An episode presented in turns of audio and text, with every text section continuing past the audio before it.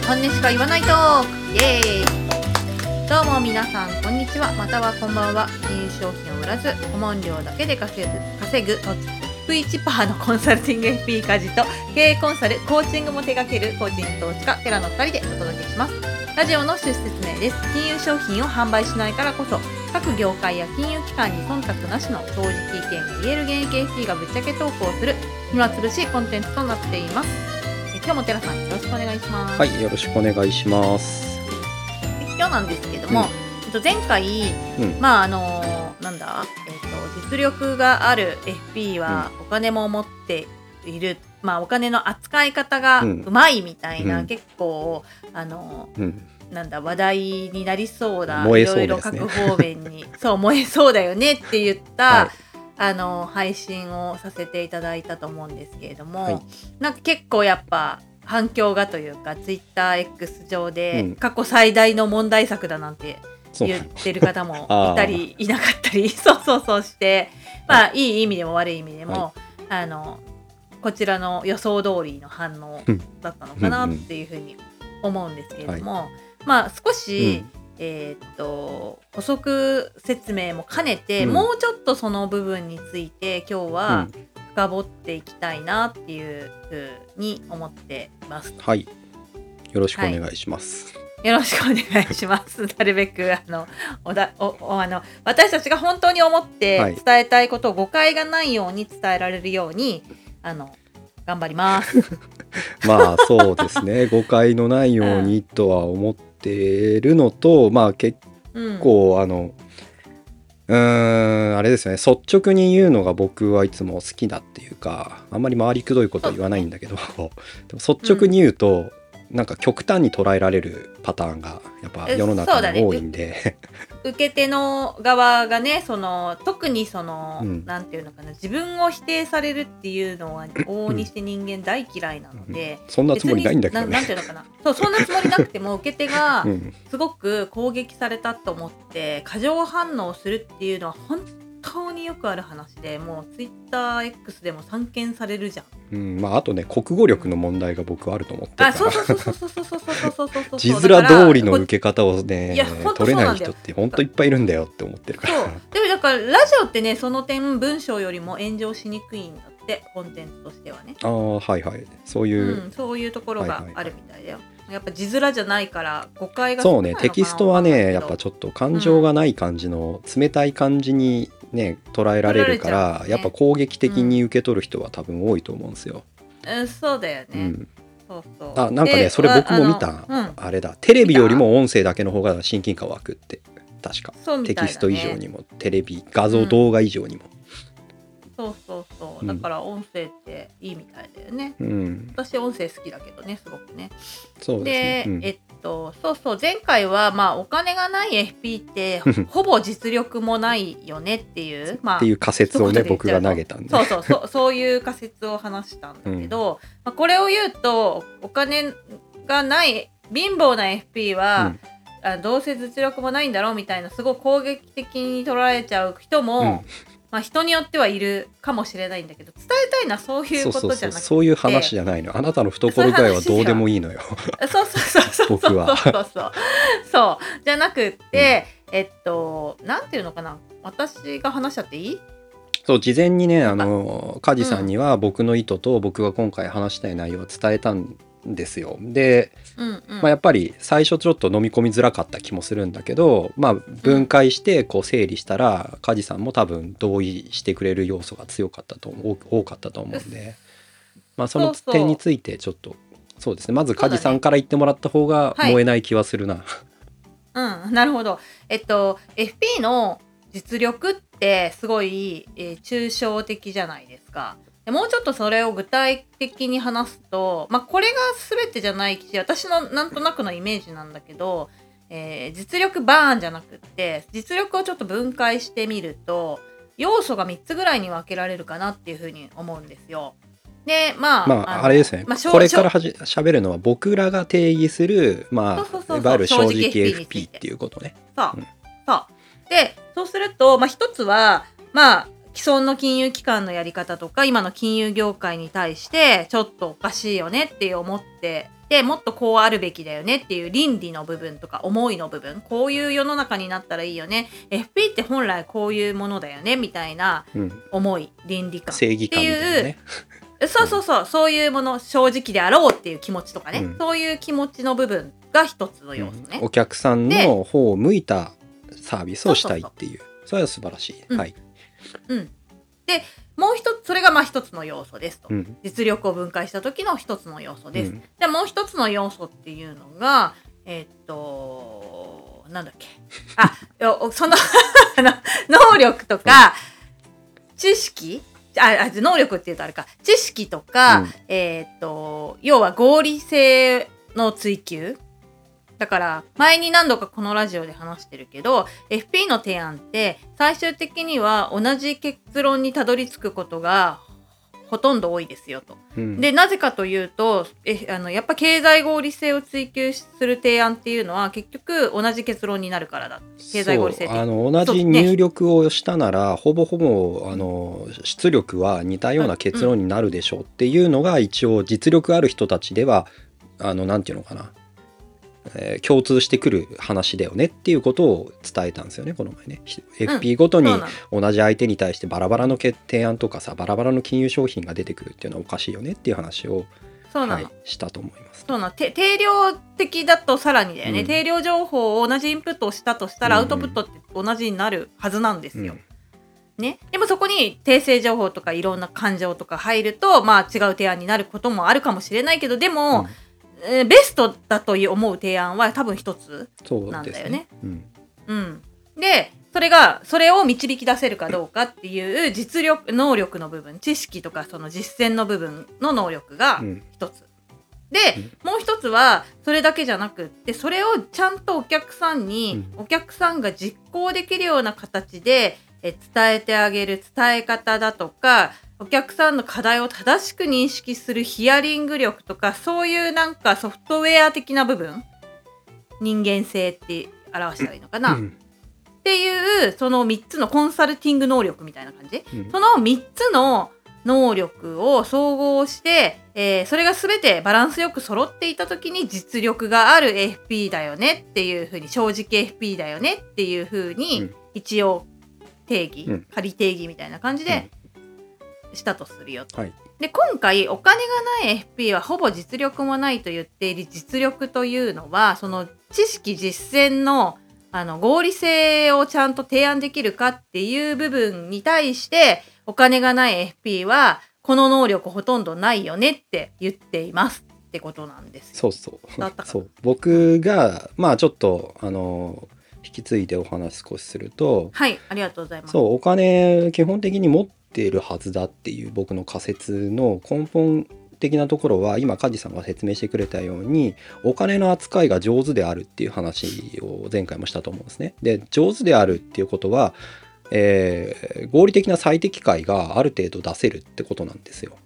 であの投資の話とかまあなんかね僕が今年なんかセミナーもやりましたけど結局最大効率で突っ込んで最大効率で運用しろって話になるんですよ。うんその解が出せるかっていう話ですねまず。それが、あーまあ、えー FP とかお金のアドバイザー的な人がお客さんに言う時の、えーまあ最適解でしょうっていうのが一つ。でこれが出せるか出せないかっていうのがまず一つありますよと。でその出せるか出せないかの裏に本当にな何回もこれはラジオで言ってるけどバランスシートと PL の最適化っていうのをまずやらなきゃいけなくてでこれがそもそもできない人がいっぱいいると。僕が見ててもいっぱいいるから。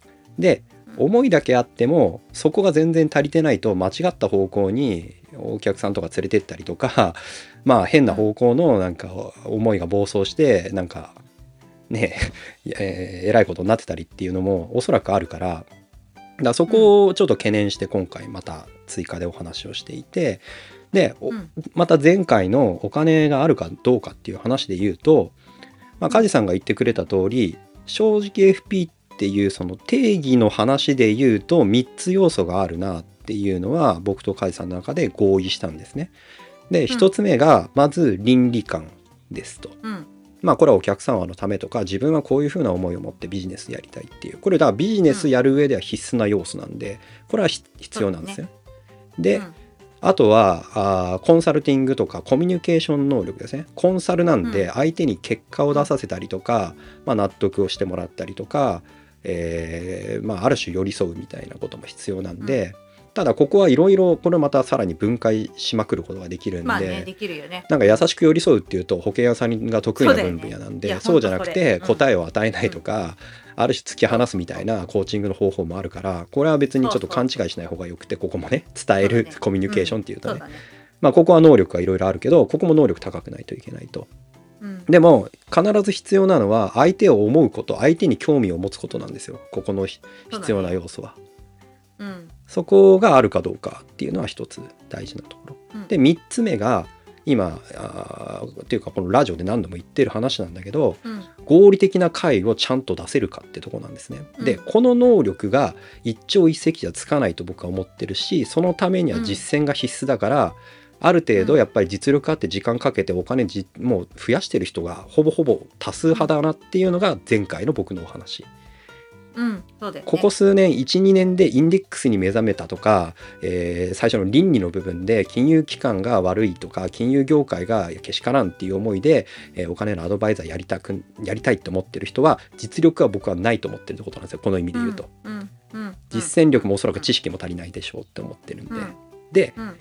極端な話で言うと僕の知ってる株式投資ゴリゴリやっててまあもう本当お金持ってますよ、っていう人たちはこの合理的な知識能力がめちゃくちゃ飛び抜けてる人たち そうだよね。でも別にそれを人に伝えたいとも思ってないしそんな高い倫理も持ってないみたいな人が多いってことだよね。だからでも FP 的な、例えばさ相談者が来るとするじゃないですか。その人に合理的な解を出すことはものすごく特化してできてできるはずなんですよ。そうだろうね。うん。やらせようと思ったらね。いやそう思うよ。情報データ与えたら「ああなたこうすりゃいいじゃん」以上でおしまいなんだけど、うん。寄り添うつもりもないし、さよならって別にそのビジネスするつもりもない人たちばっかりだから うんあの、うん。そこは良きアドバイザーという意味では違うんだけどでもうん。最低限の能力ベースっていうものはこの人たちが僕一番持ってると思ってるから。そうだろうね。でそういう人たちは当然お金持ってるよねっていう話であって、うん。今までやってきてもいないし知識もなかった人が突然目覚めてっていうのはおそらく難しいだろうっていうのが前回の趣旨ですね。うん、うん。そうそう。これで多少の多少のというか誤解は解けたし 多分伝わってる人にはすでに伝わってるんだろうけどやっぱそうだね。それで実力がないって言われて特に思いがすごく強いけ人はムキーってなっちゃうじゃない？こんなこんなに思いがあるのにってそんなこと言うなよって思うね人もいるんじゃないかなと思って。それはそれで素晴らしいことなんですけどそれだけだとやっぱりアドバイザーとしてはまだまだ足りない。そうなんですよ。思いだけが先走ってそれだけで突っ走るっていうのは本当危険で盲信的な感じになったりするからなんかそこは僕はちょっと懸念があるんですよね。そうだよね。しかもその能力特化してる人って人を引きつけちゃうんですよまた。まあそうねだかある種ね。らそう。巻き込み力がすごく依高いので。存的な人が来るから。えそうなんですよ。でもその思いだけで間違ったミスリードをしちゃうとなんていうのかなプラスどころかマイナスにさせてしまう可能性があるのでやっぱりもうちょっとやっぱ自分をきちんと客観視してこの3つの能力をバランスよく育てていくことがそうです重要なんね。じゃないかなって思う次第ですね。そうですね。うん、そうだから思いがあるのは大事だしビジネスやるんだったら第一歩だっていうのはそれは本当その通りなんですけど、うんそこにやっぱりベースのなんていう知知知的能力知識が必須なんですよ。それがなくて思いだけで暴走するとなんかある種あれですよね。なんか、えー新興宗教みたいなのも似たようなもんなんで思いが世界を救いたいんでや彼らは。そうそう。そうだしなっちゃうよっていうのと一方でコンサル能力がないとですねえっ、と要は実力のあるのに人気のないお店みたいになっちゃうんですよ。すっげえ美味しいご飯出すのに全然なんか人に知られてないみたいな。だからなんていうのかな。やっぱり、えー思いがあって実力もある人がそれを人に伝える力がないと人に伝えたり人を動かすためになんていうのかな上手に伝えられないとその人はなかなかやっぱりうん。伸びていかない。ビジネスとしてねっていうところはあるのかなっていうふうに思うのでやっぱこの3つの能力が非常に重要そうですね。本当この3軸で伸ばす必要があるんで、一番ひどいのが一番ひどいというか一番うん、まあ言葉を選ばなければ、うん。えっと良くないうん。のは、うん。えー思いがあって、えー伝える力もある。人を変える人の行動を変えるコンサル力もあるけど実実力がない人そうそうそうそれは本当にミスリードしまくっちゃうので。あれよく言うじゃないですか。あの無能なやる気あるやつが一番被害を拡いやいやもう今すぐ今すぐぐ殺せでしょ。知ってる？いや本当その通りで。やる気のある無能は今すぐ殺せっていうそういうなんかね軍隊の格言だよねそれね。だからそれぐらいやっぱりちょっとよよろしくないのであのねそそそこを私たちはすごい心配してるしそういう人がやっぱちょっと多い多いかなっていう気がするので。そうなんですよ。だからまずは知識を身につけてほしいっていうのがめちゃくちゃあるんでまうん。あその意味で言うと、まあ梶さんを中心にねそのちゃんと知識身につけましょうみたいな動きも今ねしてもらおうと思ってて今、まあ、実践してるじゃないですか。そうですね、うん。なかなか動けてないけどね、うんうんっていうのもあるので、まあ、その辺も何て言うのかなこのラジオのリスナーの人には何て言うのかな道ですかね？そういうものを示していくのがいいのかなと思いつつはいますけどね、うん。なんか思いだけ突っ走られるとやっぱ困るから。うん、だから本当はそのなんて言ったらいいんだろうな。みんなでその、うん、それこそ一つの事例に対して意見交換したりとかすることで、えー自分の提案がやっぱ違うんだなっていうのに気がついてもらうのがあの一番早いと思うんだよな。そうだね。まあ、いうん。全くなんか経験なければいいんだけどうん。まああるなんか勉強会みたいなの僕オブザーバーみたいので出たことがあってやっぱそこで、まあ今みたいななんか事例的なことを話してた時にうんまあ大体こう鍛えられた人は結論としてうん。は保険は全部やめろって話があったりするわけですよ。うん、でもなんかちょこちょこね保険を全部やめるっていうのはなんかちょっとなんか乱暴な気がしますみたいなことを言ってたりとか、うんうんうんうん、なんかそう感情的になんかそこは言いづらいとか。うん、なんか、うん。そ何個かその精査したら保険も一部やめなくてもみたいななんかなんかよくわかんないこと言い出す人がいるわけですよ。うんそういうの見てるとまあでも思いはあるなんていうのか集まりでの勉強会だからさはい。なんかそういうふうに自分なりにあのちゃんとお客さんのためにって思ってるのに知識が全然追いついてないのとなんなんか謎の感情論でうん。そういうふうなことを言い出すとお客さんになんか適切な話はできないじゃないですかその人はおそらく。うん。うん。だからそういうのを見たことあるから、もう、うんうん なんかね知識がまず最初じゃないかなっていうのはすごく僕は思ってますそういうの見てると。うん、そうだね。うん、な、なん、なん、まあ、わからなくはないんだよね。えーわからなくはないですか？うん、わからなくはない。なんかそう思ってしまう人の気持ちが、多分、うんテラは全くわかんもうないと思う。1ミリもわかんない。いやいや、そうだよね。私はね、ちょっとわかるんだよね。なぜかっていうと、やっぱ私もほら、一応成長してきてるわけですよ。うんその中で昔は、なんか例えばさ、えっと、えっと、保険の、なんだ、うん。えっと、基準金利だっけ？なんかあるじゃん。予定利率だ。うん。予定利率を、が、まあ、3%とか4%、3%、4%とかはそんなないけど、まあ、2%とかさ、うん。いう時がちょっと十何年前とかあったわけよ。お。でその時に2%ですと。で私はまだ当時そんな運用のインデックスがそれだけ増えるってリーマンの時だったからさ。うん。よで世界中が絶望してた時だから、うん。なんか本当に、えー、と株式市場は元に戻るんだろうかみたいな不安な中で予定利率が2%の運用商品をまあ、うん。持っといた方がいいんじゃないかなって迷った時とかもあるわけよ自分の中で、はい。今思えば笑っちゃうんだけど、うんでもやっぱ知識が足りないと、うん。そういうあとその運用に対してのうん、じやっぱ実践がなかったそうだよね。だからお金た自分でふ増やした経験がそこそこないとそういうことちゃんと言えないのよ多分。あのしし市場をね、うん。信じる信じることができないんですよ運用の経験がない。で当時の私はまさにそうでまだ運用をやってもそんなにうまねそれこそインデックスじゃなくてアクティブ投資とか買ってるような人だったんでもう十十数年前はね、運動運用始めたばっかで。だから、えっと、運用でプラスになったりマイナスになったりなんかちょっと中途半端だったんですよ。だからこそ、その2%を運用で超えることができたことが多分自分の中でなかったからうん。だったら2%の予定利率の保険商品は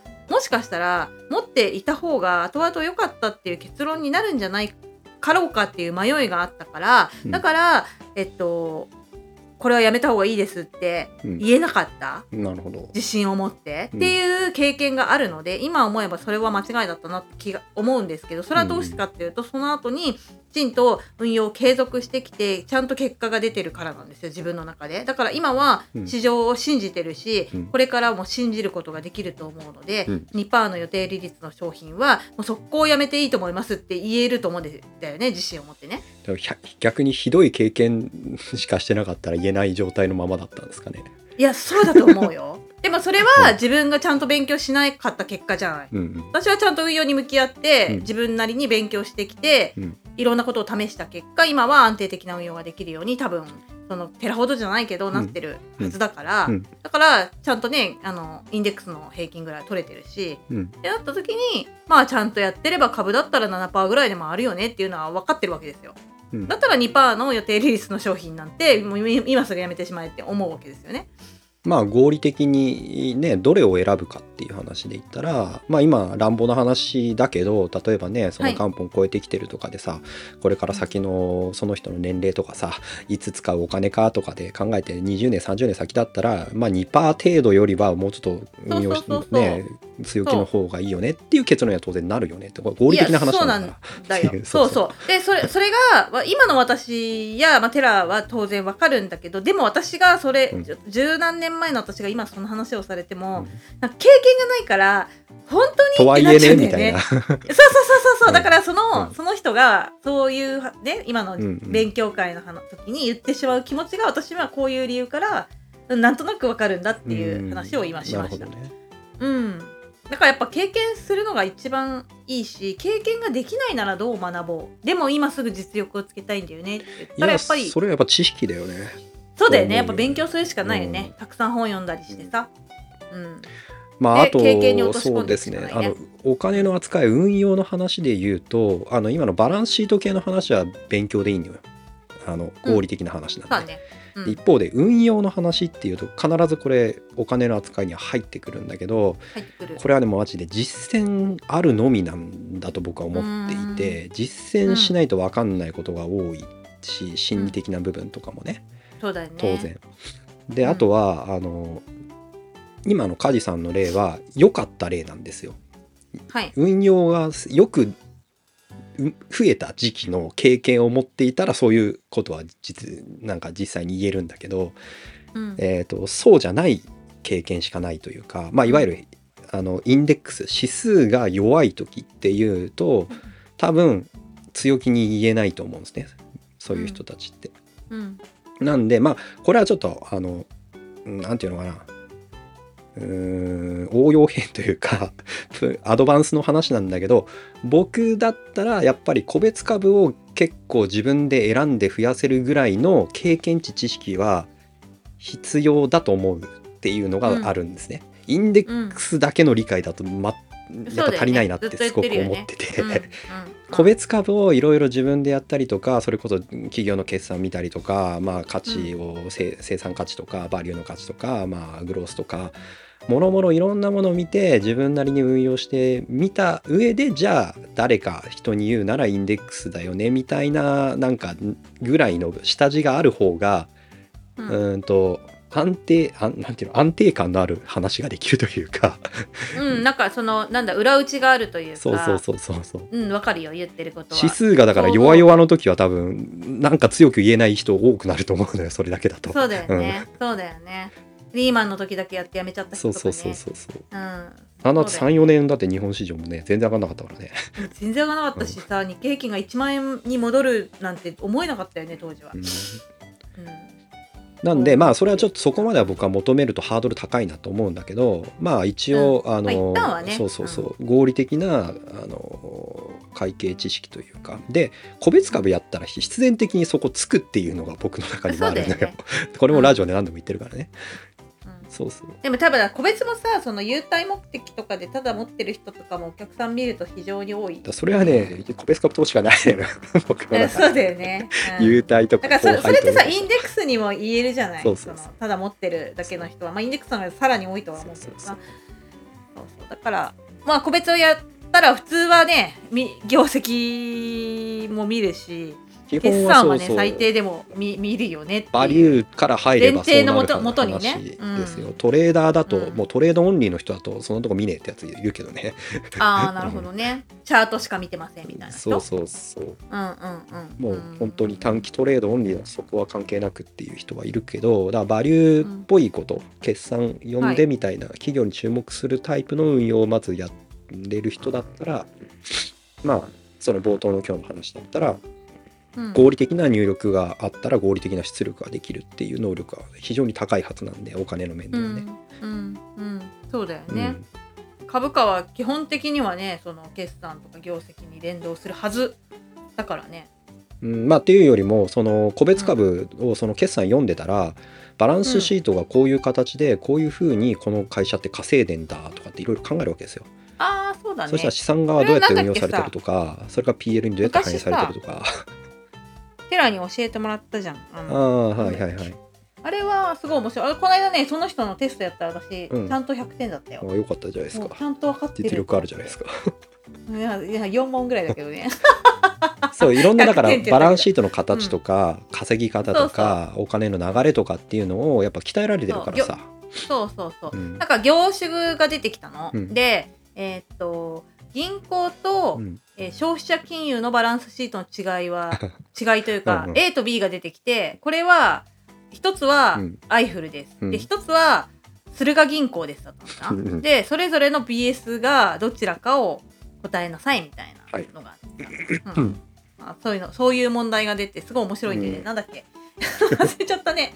えーっとなんだっけ？まあ調べてください。はいそれあれじゃないですか。家事に聞いてくださんがツイートしといてください、うん。あ分かった分かった。じゃあ後でじゃあツイートしてくんで、ツイッターを見てくれたら分かると思います。X ラジオで紹介したやつです、あ X ね。はい。大丈夫？伝わるようん分かる分かる。そうであのそういうのから入ってもいいよね。そうそうそうそう、ん。で個人のファイナンスはマジでもうパターン何個かしかないからそこをベースに個人の話ってめちゃくちゃもうシンプルな話でしかないからね、うん。うん企業の方が複雑だしややこしいし、うん。うんいろんな感情があるから。あそうだよね。あとビジネス知らないとさ BS 見れないからね。BS のその感情を理解するっていうのはできないからさ、例えばそら銀行だったら普通さ預金は資産だけどさ銀行は預金は負債に来るんだ、ええー、みたいなそういう話だよね。そこからかい、いやそうだと思ううん。よ、うん。そうはい、まあそうそうそう。だそういうふうはな投資の視点から入ると、あのん。自然とそういう見方になるから合理的にうん。こう、うん。まあ、だから保険とかってさバランスシートにどう乗るのかって考えたらさもう合理でしかねえだろうと思うから、うん。個人の方で言うと。うん。うん。そうそうそう。だからそういうことをまあそっちがだってね企業の BS が本本来そのパーソナルファイナンスの大元になっているはずなのでそっちができれば本当に個人のバランスシートは超楽勝になってくるはずなのではいっていうことだと思います。そうなんですよまあだから、まあ、何が言いたいかっていうと基本的にそういう知識があれば自分でもお金増やすでしょう。扱い方も上手になるでしょう、自分の家計のの収支も改善するでしょう。って話であって、うん。っていうと、うん。この前のね、えー同年代の金融差の中央値の10倍とかなんか梶さんのやっぱちょっと高くなかった、もうちょっと低かったよ僕後で見たの。データによるのかあな本当、うんデータによるのかもしれない。もっとひどいあとそ話だったよの期間 期間をさ、うん。どこで取ってるかにもよるかあもしれないね。うん。だからそうなんだ。驚きの低さだったからこれ10倍ぐらいないとむしろやべえなと思ったぐらいでしたけどあ僕が見たやつはね。そっかそっか、うん。またじゃあ探してみるよ、うん。という話でした。なので皆さんは、えー、と3つの能力をねバランスよく高める。特に、えー、と人にきねあのプラスに働きたいと思熱い思いがあるのであればきちんとその知識実践の能力はぜひ意識的に高めてもらえるといいのかなというふうに。まあ、思いはある人は多分これ聞いてる人は多いと思う。うんいっぱいいるよ次のステップはまず知識、であのコンサル能力はその後でいい。よそうだね。うんまず知識でそれを知識がじゃあどうやって勉強したらいいだいいかっていうと個人でやるんだったら個別株をマジやれっていうのを 教えだし、うん。あのもうちょっとなんかこうウェットにやりたいよって話だったらちょっと梶さんがグループ作るから梶さんのグループに入ってもらうのがじゃないねと思います。カジさんはでもねどちらかというと私はそのコンサル能力を教えるのはすごい得意なんだよね。実際の現場でどうやってお客さんとコミュニケーション取りどう伝えていくかどう聞くかみたいなのは実は多分一番得意な分野なので、まあ、知識の方はあれだよね。今あのコンテンツとかあのやっぱもうちょっと増やしていったりとか、まあ、そういうので学んでもらいつつ、あのうん。リアルな場でのこう意見交換とかそういうなんか二軸でやったらいいと思う。うん、やっぱリアルはいいよね。本当私も意見交換することでまだまだ勉強できるかなって自分もね思ってるのでそういう場をどんどん作っていきたいなとは梶さんにそれをおます願いしたいなと思頑張ります。はい。はい。ということで、はいえー今日はそろそろ終わりのお時間とさせていただきたいと思います。今日もここまで聞いてくれてありがとうございました。このラジオは毎週木曜日に更新をしています。